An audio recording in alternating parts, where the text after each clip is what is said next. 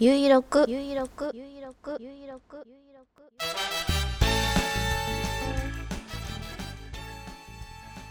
こんにちは。快速旅団幹事長のゆいまるです。ゆいろくは旅人支援ショップ。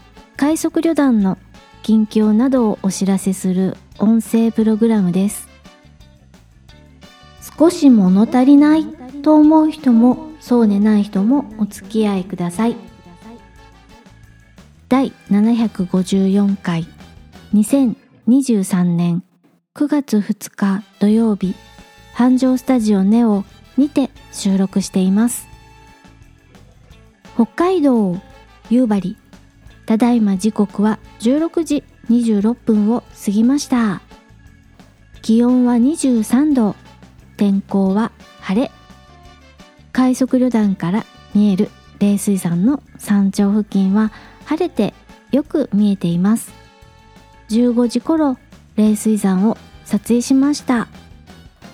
この時は夏の雲と秋の雲が同居しているような写真が撮れました。ブログに貼り付けていますので見てみてください。今週夕張では先週の熱中症アラートが発令されるような暑さはなくなりました。北海道民の皆さんは一息ついていることと思います。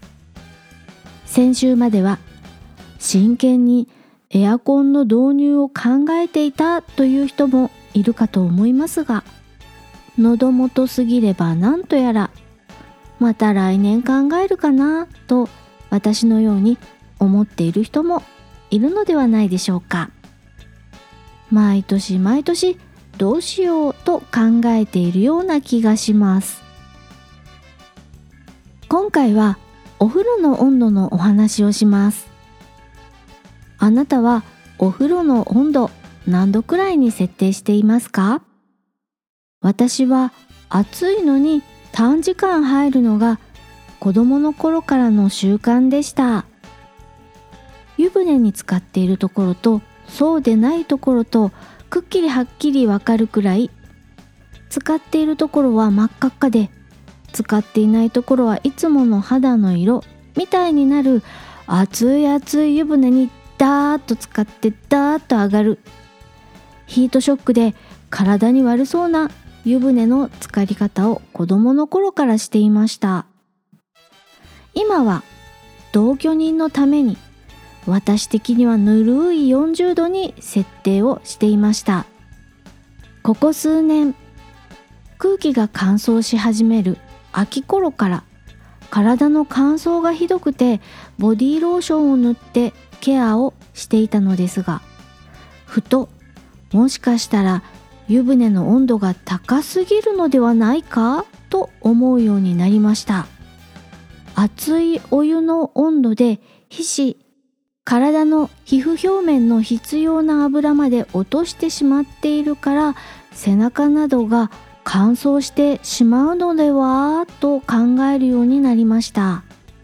ということでこの夏猛暑夏日続きだったこともあり湯船の温度を思い切って38度まで下げてみました。38度のお湯はなんだか物足りない。こんなもんかという温度です。体温よりは高いのですが熱い温度で慣れていると水風呂とまではいかないけれど随分とぬるく感じるものです。それでもこれは実験だから秋口の乾燥肌がひどくなるのかマシになるのかの実験だからと思って我慢して10日ほど続けています。効果はまだわかりません。1ヶ月くらいしないとわからないかもしれません。乾燥したら保湿ローションを塗ればいいやと思いつつも背中とかに保湿ローションを塗るのって手間だし省けるなら省きたい。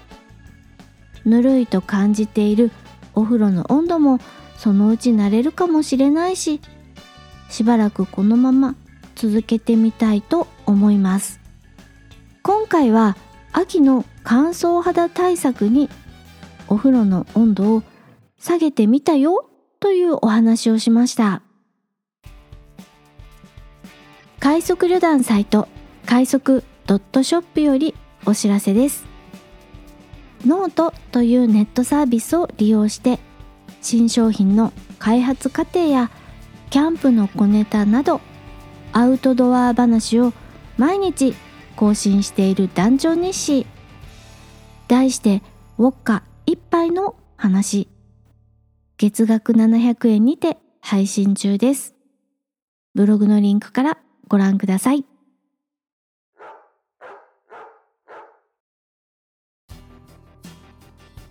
そんなこんなで最後まで聞いていただきありがとうございます。